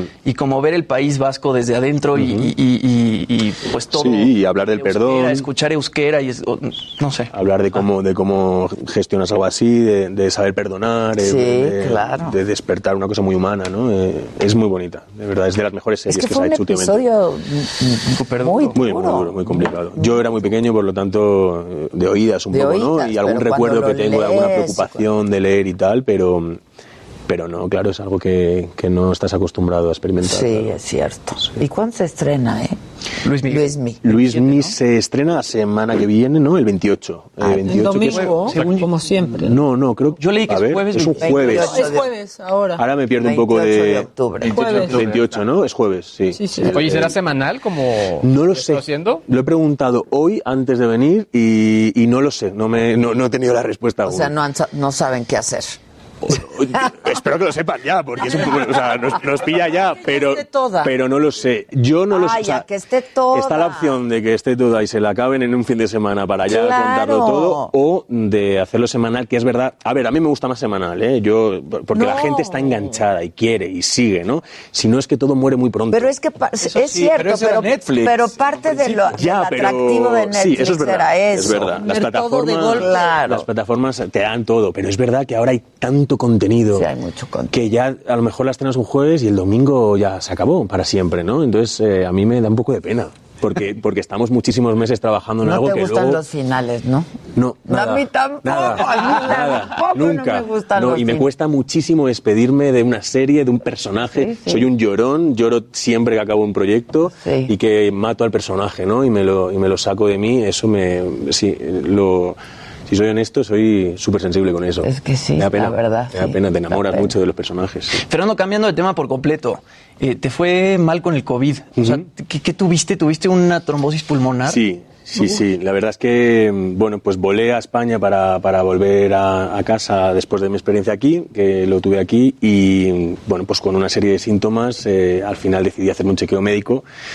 Y hay muchos, muchos eh, pacientes COVID que a, la- al- a los meses o al tiempo pues desarrollan un problema con la coagulación y en mi caso fueron unos trombos en los pulmones que gracias a Dios se diagnosticó pronto y nos pusimos enseguida a trabajar en ello. Entonces, pues por eso decía que. Pero fue post-COVID. Sí. ¿Cómo te fue durante el COVID? Bien, durante el COVID fue leve, fue una fiebre, el perder el olor y estar un- destrozado unos días y ya está, ¿no? La verdad que sí. Pero luego, pues son- es algo que además yo pues, soy un tío muy joven, ¿no? Entonces no, no estoy familiarizado con, síntomas así. Y nada, y pues sigo en tratamiento, pero nada, yo Pero creo ¿cómo que ya te va a diste acabar. cuenta del post? El problema de los trombos en los pulmones es que se te mm, no te oxigena bien el cuerpo. Entonces, por ejemplo, pues yo tenía muchos mareos, tenía algún vaído y, y luego una cosa también de la memoria, que era muy Eso de la memoria es horrible. Hablaba a veces con mi representante y decía, eh, me, me queda, eh, no me sale la palabra Sí, que quiero a mí me Eh, pasa eso. No, no lo entiendo. Y, y bueno, pues al final lo, bo- lo- lo bueno es que en cuanto lo diagnosticas, eh, solo te pones a trabajar en ello, te medicas y con los ya coagulantes y, y ya está. Mm, me hubiera gustado venir antes a México cuando estrenamos la segunda temporada, no fue posible por, eh, todo esto y es el primer avión largo que he cogido ahora, por eso estoy muy contento también de haber vuelto Ay, a qué bueno, Sí, qué bueno, que te sientes otra vez que vuelves a, a estar bien, ¿no? ¿Te vacunaste ya? Sí, sí, en cuanto me llamaron al día siguiente Sí, estaba ahí. claro. Sí, sí, sí. Yo que vamos, es que cuando veía que hay gente un poco Antivacuna, escéptica con el sí. tema de la vacuna, yo soy un tío que, que confía en la ciencia completamente, la verdad, y no soy nada paranoico de cosas raras, de 5G, ni nada, cosas que nos meten en el cuerpo. y sobre Ojalá todo... metieran el 5G. Sí, no, ya. O que se vaya el 5G.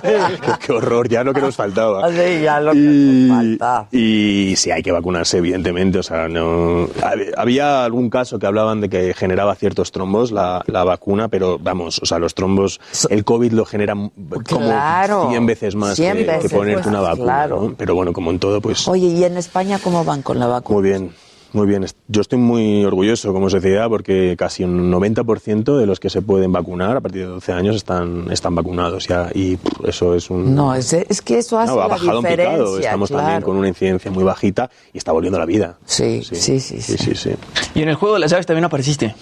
Sí, la- es una peli que acabo de hacer. Eh, es una película, El juego de las llaves, que hemos hecho en, en España, que es una adaptación de la serie que se hizo aquí Acá, hace un Ah, año. se hizo Y allá también, ¿no? Hemos Allá. hecho una película. O- Pero, también- pero también hay serie del juego de las No, llaves. no, no, no. no. Hay como varias versiones. No, en, aquí en este caso, o sea, El juego sí, de las llaves, la serie es. es, es vuestra. Ya, hicieron una, una película peli. que está completamente inspirada en, en el juego, en, es una adaptación. Eh, somos ocho protagonistas, cuatro parejas, y es lo que la última película que acabo de rodar a- allí. Muy divertida. eh, es verdad que es una, es, es una película, por lo tanto, pues te la ves muy. no Es Claro. una serie que te tardas tanto y. Yo y no vi la serie, la verdad. tampoco. la se- Bueno, va básicamente es de intercambio de parejas, ¿no? Es un Sí, juego en el que se reúnen ciertas parejas y eh, deciden jugar a algo que cambia por completo sus vidas. Y es, es, es divertida y es interesante también, ¿no? Eh, ver hasta qué punto Hasta eh, dónde estamos llegas, dispuestos a llegar como pareja. Sí, sí, sí, ¿Y el juego del calamar ya la viste? De tirón. No, Total. Sí, es que sí. Eso, eso ves, ahí te tengo que decir. O sea, creo ¿Ves? que empecé un jueves y el sábado lo había ¿Y terminado. te encantó o qué? Me encantó el punto de partida, me, me parece súper divertido. Es verdad que es muy salvaje, muy agresiva, pero bueno. eh, pero lo que me. O sea, luego al final la vi un poco predecible. Me hubiera Ok. gustado que, que se no. fueran un poquito más. Yo bueno, apenas claro, voy espérate, capítulo dos, que no, no te te spoiler. si spoileas el juego del calamar, no te dice nada como si spoileas Luis Miguel. No, no, no, claro, ahí, ahí- ahí Netflix no me va a reñir, no. Pero es una serie muy, muy, a mí lo que me gusta de esa serie y me recuerda a, a- a otras películas y demás, es como esa, eso, ese ejercicio de mostrar hasta qué punto estamos dispuestos a llegar el ser humano por, por, por nosotros, ¿no? Por salvarnos la vida y cómo cada uno reacciona ante algo tan bestia, ¿no? Me parece muy interesante como ejercicio, sí. ya, sí, sí, es sí. que yo apenas voy en el segundo Míratela, capítulo. que te, que te va a Me entretener. parece muy sangrienta. Y, Lo es. Sí, O o te sea, tapas un poquito. Yo, no, es que es lo que les decía. Vi el Sí, segundo capítulo ayer y, Y el tapabas todo el rato. 80% está, no, no la vi. En coreano te va a dar risa. Ah, es verdad, yo la veo en coreano, Sí, yo veo todo original, claro, coreano. claro, claro. Sí, Ah, sí, es sí. yo la estaba viendo en inglés. y así no lo pasa tan mal, no lo sufre Exacto, tanto, ¿no? exacto. Es verdad que es, es- tiene escenas muy agresivas, pero bueno, pues te tapas un poquito. Pues te tapas y ya. Y entonces, Faltan, o sea, ver el de las canicas, el del puente. Ese es el peor. Ese es el peor. Yo ahí Mejor peor. creo que hay un momento en el que ya yo daría hecho, mira, me muero y ya está, porque para qué seguir sufriendo así No. y estar viendo a todo el mundo De morirse ya el que de esa sea. manera, ¿no? O sea, Las canicas también es muy tenso, o sea, por la cantidad de ese es, que pasan o sea, eso es horroroso, porque Sí. eso ya es o tú o yo. O sea, perdona, es, es horroroso. O sea, no, eso Sí. yo... es la supervivencia, ¿no? Sí. Pero yo creo que todavía se expone más en el otro, en el puente de los.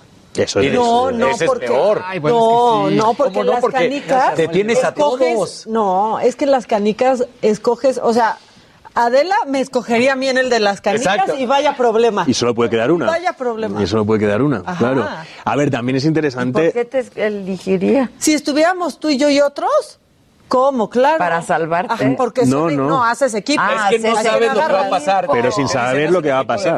Ah, Haces este equipo de luego dos. solo, so- solo una. Pero tú nunca pensabas No que eso iba a suceder, sino era elijan a dos, o sea, elige un compañero. Ya no Ok. le digan, ya no le Y de repente Lo que vas interesante- contra tu compañero. Lo interesante también es que son gente eh, necesitada, ¿no? Sí. Que es cómo se aprovecha el Muy sistema de la gente más Justo necesitada el para planteamiento en el qué poco vale la vida, ¿no? Y decía Maca hace algunos días también el tema de la, el tema de los juegos de azar, ¿no? Hmm. Que cómo se, se volvió popular. Sí, pero él no está en esa serie, entonces mejor va. No, no, la verdad que no. No, no me veo con los rasgos tampoco para No, entrar de no, personaje no. ahí. Oye, ¿Cuál yo estás viendo, Fernando? ¿Viste Scenes from a Marriage? No, la tengo pendiente. esa la tengo pendiente. Todos-. Yo le empecé a ver este fin.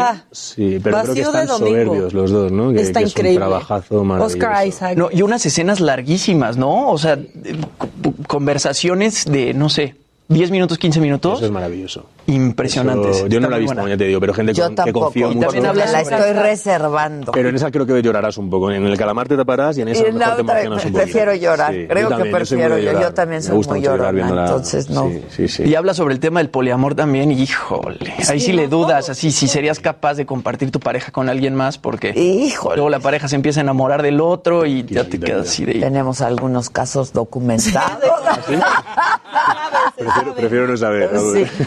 Oye, ¿y no te han invitado a hacer algo en México, telenovelas? Sí, eh, la verdad es que sí. Porque es que das, tienes el perfil. Pero entre que el año que he pasado, que ha sido muy complicado por, por todo lo que hemos hablado de la salud y demás, y que, y que, mm, que bueno, que he decidido pues fomentar otro tipo de proyectos, la verdad. El mundo de telenovela me parece súper interesante, pero quiero ir por otro, por otro lugar. Entonces, bueno, ha habido, la verdad que estoy muy contento porque Mauricio encontró un hueco en la serie y, y, bueno, me ha ayudado mucho a- Claro. a que se me conozca un poco más claro, mediáticamente claro. en Latinoamérica y, y llegan cosas y estoy contento. Pero por ahora eh, voy a seguir en España seguro. Pero bueno, eh, también te diré que como me fui tan fue todo tan horrible cuando me fui, COVID, lo pasé tan mal. Ahora estos días, y solo llevo tres días, me estoy reconciliando mucho con México. Qué bueno. Y lo necesitaba. Necesitaba Sí, claro, volver te y... fuiste con muy mal, claro, me fui con- muy mal con- sabor. En un momento complicado. Sí, sí, Entonces es verdad que, que siempre pues, se te queda algo, ¿no? Y ahora, y ahora llevo tres días y, digo- y decía en mi equipo, digo, es que me gusta a mí esto. es que Sí, me es lo paso muy- bien, me gusta la gente. Me... Estoy, estoy, estoy no nos contento ahora. Ahora no te conocía a ti, imagínate ahora que te conozco. Voy a llamar ahora a todo el mundo que- quiero trabajar aquí. en México. Sí, sí, sí. Sí, pero como en la vida hay que saber decir que no a algo, ¿no?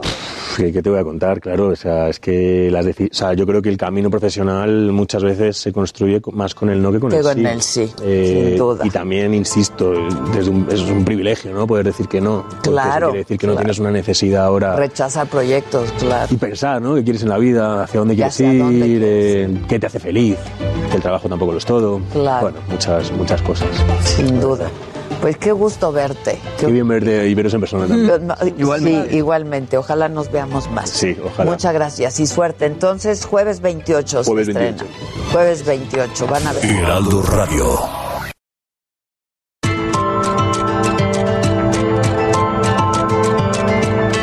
Continuamos en Me lo dijo Adela.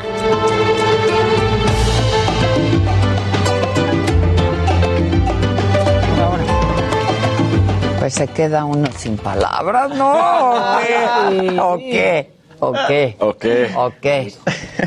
Qué guapo y qué amable, ¿no? Que ama- Sobre todo muy amable, ¿no? Muy amable. Sí, respondiendo todo. Pero es tan amable, pero, pero sigue siendo más guapo que amable. y es muy amable. Y, y a mí en lo personal hay dos momentos que me gustan cuando te platica primero que te dice me había ido con este sentimiento de enojo hacia México, queda claro porque había sido enfermo, pero que regrese y te diga me estoy volviendo a enamorar porque este es un país y una gente muy noble que La dices, verdad, qué sí. bello que hablen así, ¿no? Sí, la verdad, sí. Y somos lo máximo ya, la neta, cuando, o sea, todos los que vienen a México y pasan largas temporadas aquí, se enamoran. Hacen de México su segundo lugar. Natalia Jiménez, por ejemplo. Que ya se va a casar. Está muy enamorada Natalia que de su muy- manager ahora. Pero, pero, ¿para qué se vuelve a casar ahorita? Yo digo. ya también lo voy a decir. Ya espera, mira, espérate. Ya para qué ahorita. espérate, o sea, ya ¿Y está en México? Pues no, pero viene y pasa largas, larguísimas temporadas y es enamorada de la música mexicana. Porque yo hablé con ella el otro día para que viniera. Y este, me dijo que andaba. Es que estaba haciendo un reality. No sé en qué parte de Que Latinoamérica. andaba como loca, me dijo, pero que en cuanto estuviera aquí estaría con nosotros. Y luego fechas con la MS. Qué bueno, porque yo me quiero reír muchísimo. Qué chistoso. No. Qué gran programa, ¿te acuerdas ese de la saga con Chespi y Natalia? La verdad. Es lo Sí, qué bárbaro.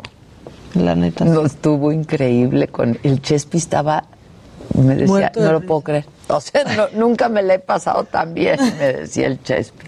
Y es que también es un tipazazo el Chespi. Ay, el Chespi. Muy Le voy a escribir a ver cómo va.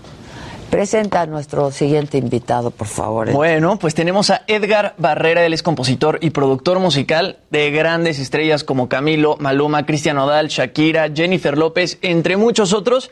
Y bueno, Edgar, ¿me escuchas? Estás nominado a 12 Latin Grammys en esta edición. Bueno, pues aplausos. Sí, ¡Bravo! Nada. Sí, por aquí estamos. Un gusto saludarlos. Igualmente, gracias por, por la invitación y por el espacio que me dan aquí en, en su programa. Padrísimo, Edgar. ¿Cómo te sientes este, pues teniendo 12 nominaciones para estos Latin Grammys y sobre todo, pues no sé, digo, ya estás acostumbrado a trabajar con estos artistas de talla internacional, ¿no? Pero estás eh, nominado junto a Camilo, estás nominado junto a Cristian Odal, estás nominado junto a Maluma. Eh, son nombres enormes y eres, eres muy joven. Sí, pues emocionado, ¿no? Emocionado porque aparte de que estoy nominado con ellos, son mis amigos, ¿no? Y, y, este, y hemos hecho muchas, eh, pues imagínate, todas esas canciones que, que la academia también decidió nominar, que, que es un honor para nosotros, que primero estuvieron en el gusto de la gente durante toda esta cuarentena y, y a lo mejor nos ayudaron a alegrarnos un poquito ahí la, eh, todo este rato que estuvimos encerrados y, y el estar ahora nominados es, es, emocionante y, y mucho agradecimiento también. Aquí nos lo preguntábamos, Edgar. Sí, Eh, estábamos ya hablando de ti desde hace un rato. ¿Cómo estás, Edgar? Ah, yo espero que de cosas buenas, ¿no? Puras buenas. Cosas buenas. De hecho, ahorita estábamos diciendo que te pareces a Carlos Loret. Muchísimo. Ya me han dicho, ¿sabes qué me dice? Mi papá me dice eso todo el tiempo. Mi papá me dice que me parezco mucho a, a Carlos Loret Loret de Mola. Sí, sí, te pareces. Nada más que ahora anda con barba. El Loret. ¿Trae barba, Loret? Ve la sonrisa, es que qué bárbaro. Sí, cuando se ríen es igualito. y se agacha para reírse y todo. Que hoy es su cumpleaños, además de mi querido Carlos Loret. Felicidades. Oye, si estábamos cotorreando de que... Estábamos platicando de, pues nos, nos inquietó un poco saber cómo es que salen estas canciones y estos hitazos de pronto con Maluma, con Cristian Nodal, eh, con Jennifer López. ¿Cómo te juntas tú con ellos? Digo, me imagino que cada canción ha de nacer de una manera distinta, ¿no? Pero yo por ahí escuchaba una anécdota tuya, que no sé si fue con Maluma, que te fuiste como a una isla, este, pues paradisíaca, súper solita, y ahí, ahí escribía una rola. ¿Fue con Maluma? Fue con Maluma, sí, nos fuimos a, a Jamaica. Ca- Cada, canción tiene obviamente su historia diferente. Eh, con Maluma, a principios de, del año antes de que cerraran, del año pasado, antes de que cerraran todo el país, eh, nos fuimos a, bueno, nos acabamos de ir hace poquito también otra vez a Turks and Caicos, pero nos fuimos a, a Jamaica a hacer todo un disco que se llama Siete Días en Jamaica. Literalmente nos fuimos siete días en Jamaica. Y fue como que contar una historia de qué pasa en siete días en Jamaica, ¿no? Cada canción, hacíamos una canción al día, dos canciones a veces, y, y es como que contar esas experiencias que, que está, a la vez sean reales, ¿no? Y cuenta un poquito acerca de una historia de, de amor en Jamaica, de, ¿sabes? De, de que Maluma llega a Jamaica, se enamora, tan, pasa esto, y al final es como que, como que toda esa aventura. Y ahí mismo en Jamaica escribimos, por ejemplo, la de Amor de mi vida. eh, y la hicimos, en, en- de hecho, en, en- Maluma, eh, desde, desde la casa que rentamos en, en Jamaica, ve como que una, una pequeña islita, como, no, perdón, no es una islita, pero era como, como un muellecito en, en medio de, de, de- de la nada. Y dice, vámonos para allá. Y nos fuimos en kayak, eh, nos llevamos guitarra, casi nos hundíamos y llegamos a, a en medio de la nada y con la guitarra escribimos la canción de Amor de mi vida que, que viene en el, en el en- está nominada también en, en los Grammys Eh, y es así mismo, ¿no? Es como que capturar esa esencia de, de la honestidad y, y del momento y ahí mismo grabamos la voz. De hecho, si escuchas la grabación, se escuchan como los grillos de, de- del, de, de la noche, ¿no? Y, y- y todo eso, está, todo eso es, es como que capturar todos esos momentos en, en la grabación. A fin de cuentas funges como una especie de, de- de psicólogo, ¿no? O sea, estás ahí, con, estás ahí con el artista y dices, a ver, güey, ¿qué, qué quieres decir? Sácalo de las entrañas y vamos a escribirlo, este, pues de forma bonita. Yo me imagino que has de ser una persona muy empática, ¿no? Y una persona que se sabe poner en los pies de- de- de- del artista y sacar lo que realmente, pues, trae dentro. Sí, eso también es el trabajo de, de uno como compositor y productor, es ser parte como que el psicólogo de ellos, ¿no? Y, y por eso es que también eh, existe esa amistad y existe como que esa hermandad entre los artistas cuando uno llega a ese allá esos a esas conversaciones y ya te conviertes como que en, en- en sus pañuelos, ¿no? De lágrimas o en sus en las personas que confían y es, es como que transformar eso, ¿no? Transformar eso en canciones y darle la vuelta en, en que sean, en que se conviertan en esas canciones que, pues, que la gente también se pueda sentir ident- identificadas, ¿no? Y, y lo que yo trato de hacer es que, que siempre que mis canciones sean honestas, porque me he dado cuenta que entre más reales son las canciones, más conectan con la gente y más la gente se siente como que no te sientes tan solo, ¿no? Cuando tú haces una canción y dices como que esto me está pasando a mí, a lo mejor no le pasa a la gente y te das cuenta que la gente pasó por todo eso mismo, ¿no? Pues yo, por ejemplo, el otro día yo llegaba a la Ciudad de México y el, el muchacho que fue a recogerme al aeropuerto me dice, bueno, a mí no me pusieron el cuerno en Hawái, pero me lo pusieron aquí en, Puebla, me dice. Entonces te das cuenta como que ese tipo de cosas pasan en todos lados, pero en diferentes, no sé, a diferentes, este, ¿cómo se dice? En diferentes lugares, pues. Oye, pero eh, de pronto supongo que no conoces a todos los artistas para los que has compuesto o has pasado como largo rato con ellos. ¿Cambia eh, el resultado de la composición cuando conoces al artista a cuando no? Eh, en mi caso, fíjate que yo trabajo mucho con, con artistas que sí los conozco. O sea, la, ma- la gran mayoría de los artistas son artistas que, que hoy ya estamos juntos en, en el estudio o estamos juntos en cualquier otro lugar. Pero sí me toca, por ejemplo, cuando le escribí a Marc Anthony, a Marc Anthony no lo conocía, ¿no? Y a veces es un poquito más complicado tratar de escribir para un artista que no conoces. Yo, por ejemplo, decía, no sé si yo digo esto le vaya a ofender o si él vaya a decir esto. Yo por cuando escribo a lo mejor que pienso en algún artista, yo ya más o menos sé eh, la manera en la que piensan, lo que quisieran decir, cómo lo podrían decir. Y eso también es como que el trabajo mío de, de productor y compositor es ponerme como que en los zapatos de los artistas.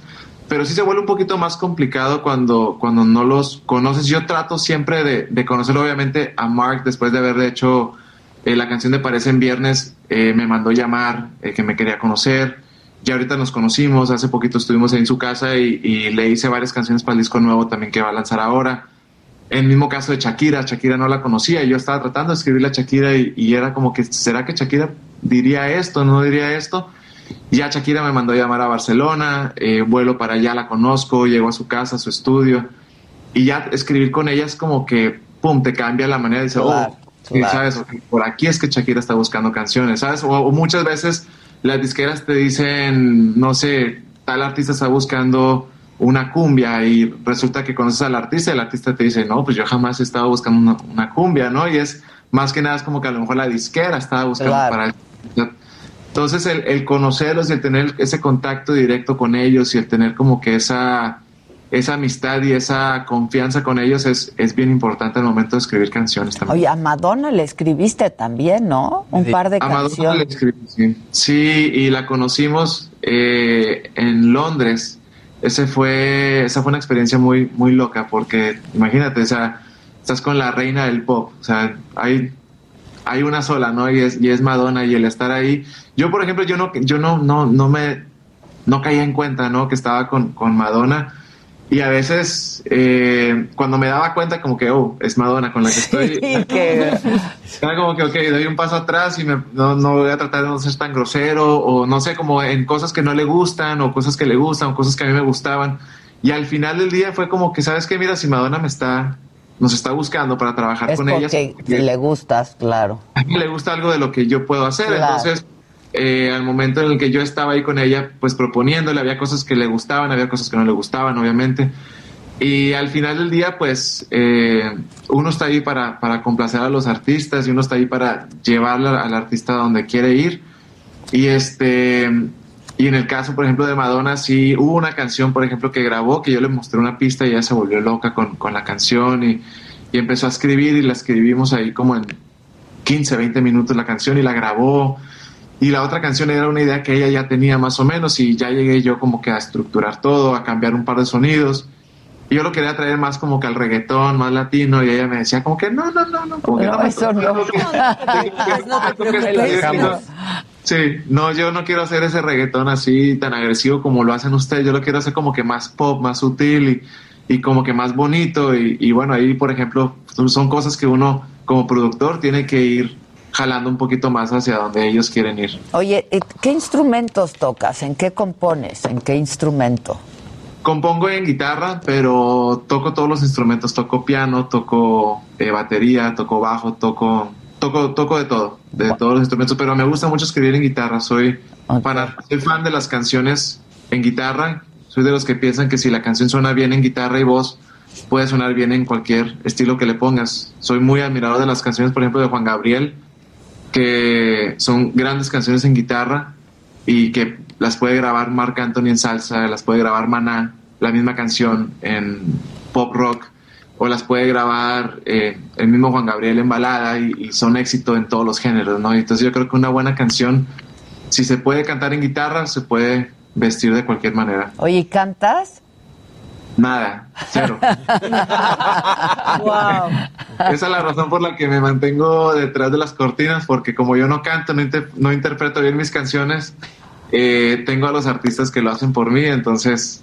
Pero sí, sí, sí he querido hacer un proyecto más como de, de- del compositor, ¿sabes? Que como más como de amigos, ¿no? Y lo he platicado con Odal, lo platiqué con Odal la semana pasada y, y me apoyó 100% en, en por ejemplo, yo, le decía, mira, tengo esta canción que escribí y quiero que la cantes tú y que la cantes con, con este otro artista. Y me dice, si es para ti, me dice, ¿cómo vas a aparecer tú? No, no, no, yo soy como que, ¿sabes? Como que el, el, el, el que está haciendo el experimento, el que está detrás de, de, de la cortina, eh, haciendo todo, pero quiero que sea un proyecto como que mío, como que son mis canciones interpretadas por mis amigos que son artistas.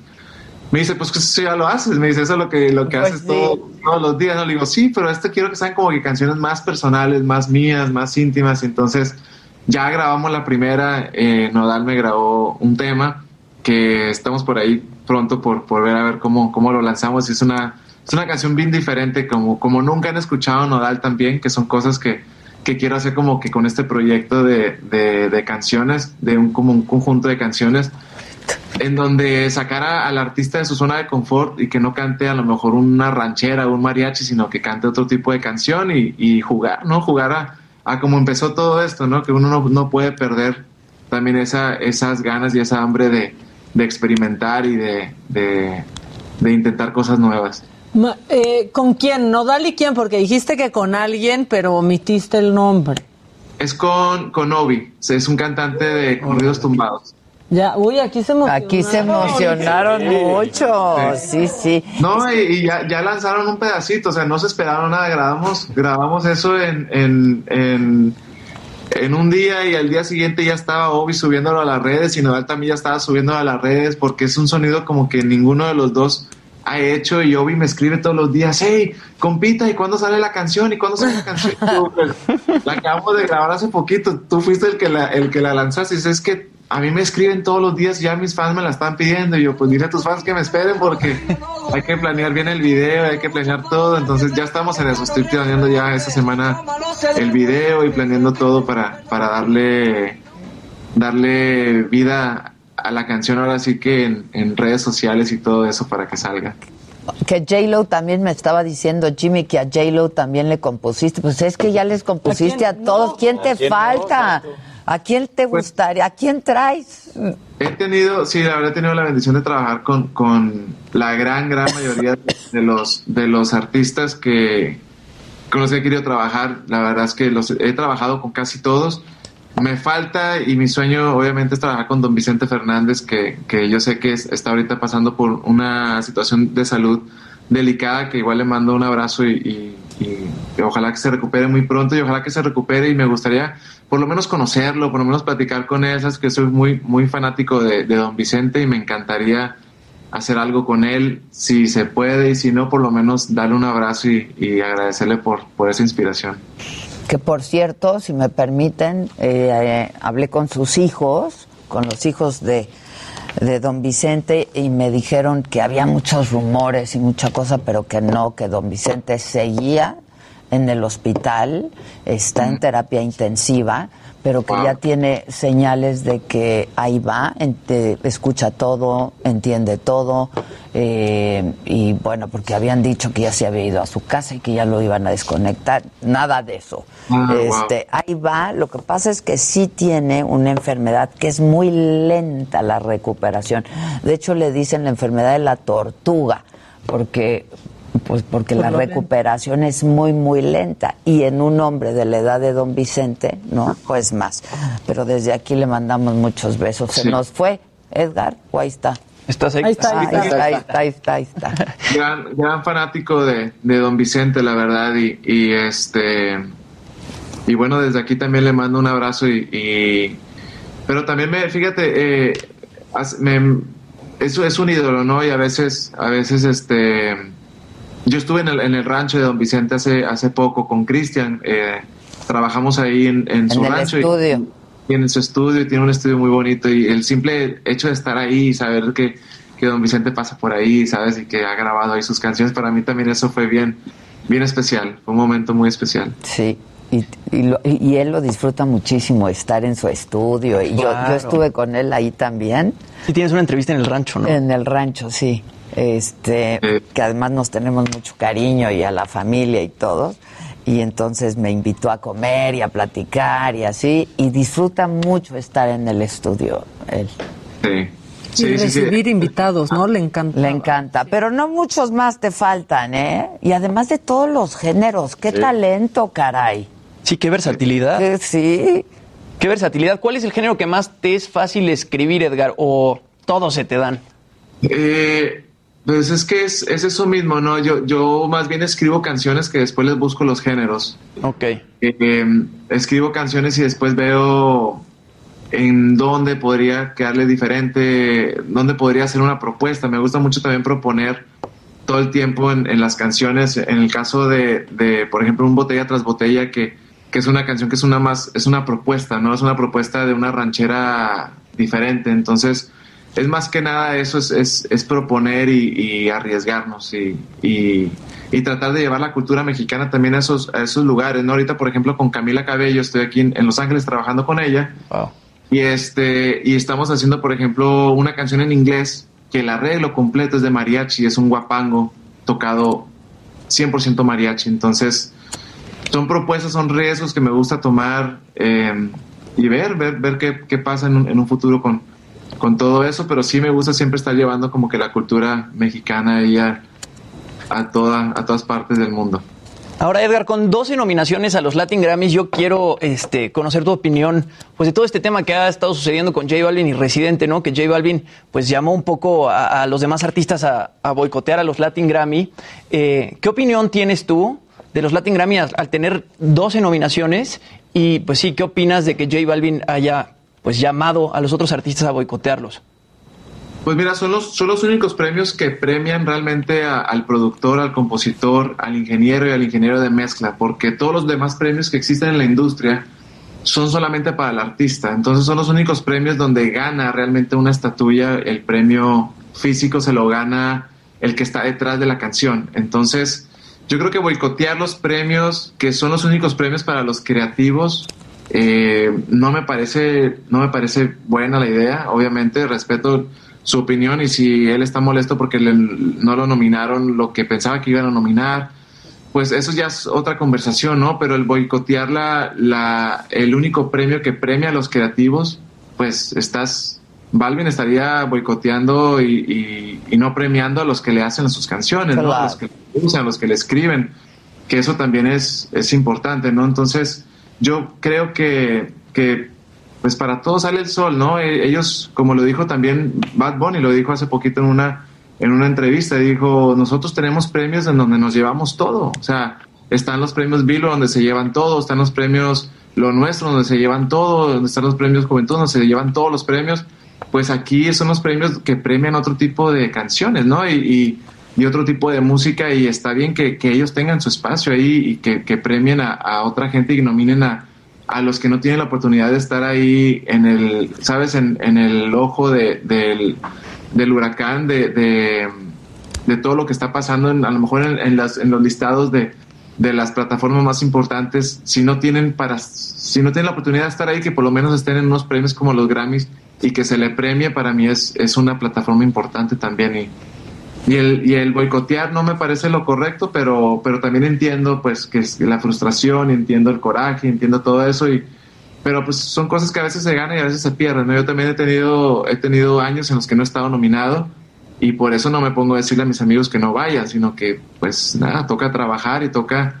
hacer las cosas eh, bien para, para que venga otro año y tenga, tengamos más nominaciones. Rápidamente, es que a mí me tenemos un par de minutos y me gustaría saber dónde estudiaste música. No estudié. ¿No estudiaste? No, yo de hecho me aceptaron en, en, Berkeley College of Music, que es una de las mejores escuelas de música. Sí, claro. Me dieron una beca, pero no tenía dinero para pagar eh, la escuela. Es una escuela privada muy, muy costosa. Y decidí hacer una, un internship donde me fui a Miami a servir cafés y a, a, traer la comida a los artistas. Y de ahí poco a poco fui como que subiendo y, y sabes, llegando a esos escalones de, de, de, por fin hacer lo que estoy haciendo ahorita, que es componer y producir. Pero nunca, nunca terminé, no, terminé no yendo a Berkeley, terminé este, quedándome en el estudio y todo lo que sé lo, lo he aprendido en los estudios de grabación y, y lo he aprendido por, por, como dicen, por error y, y... Acierto y error. Cierto y error, sí, exactamente. Pues felicidades, caray. ¿Qué tienes, 30 años? 30 años, sí. ¿Y cuántas composiciones tienes? Digo, No, supongo que tienes algunas publicadas, pero otras no. Ya, sí, no, fíjate que no, no llevo cuenta, pero sí, sí son, son muchas, la verdad, son, son muchas canciones. No, no llevo la cuenta exacta de cuántas canciones sean. Creo que me no sé si son más de 300, son más de 400, no sé cuántas canciones sean las publicadas, pero sí son, son bastantitas. Wow, pues muchísimas felicidades. Gracias. Pues Muchas, gracias, que te esté esperando por- Camila Cabello. Casi nada. Dile que dos minutos más. Exacto. Mira, ahí la tienen en WhatsApp. Sí, la tienen. me están escribiendo que me están esperando en el estudio. Ya, pues sí, pues sí. Dile que le mandamos saludos, que a ver qué día Gracias. viene. Gracias y gracias por el espacio y les mando un fuerte abrazo a, a todos por allá en, en México. Igualmente, muchas gracias. Gracias, Edgar. gracias Edgar Barrera, compositor, productor musical. Es un genio este cuate, ¿no? Es un genio, tal cual. Imagínate un papá ahorita de mira, mi hijo, estudia. Estudia para que hagas Y mira, como no, él. Y, y- y- y fíjate, le dan una beca en Berkeley y ni con la beca le alcanzó. Pues Pero bueno, a veces sale mejor. Claro. Oigan, muchas gracias. Heraldo Radio. La HCL se comparte, se ve y ahora también se escucha. Hey, it's Danny Pellegrino from Everything Iconic. Ready to upgrade your style game without blowing your budget? Check out Quince. They've got all the good stuff shirts and polos, activewear, and fine leather goods, all at 50 to 80% less than other high end brands. And the best part? They're all about safe, ethical, and responsible manufacturing. Get that luxury vibe without the luxury price tag. Hit up quince.com slash upgrade for free shipping and 365 day returns on your next order. That's quince.com slash upgrade.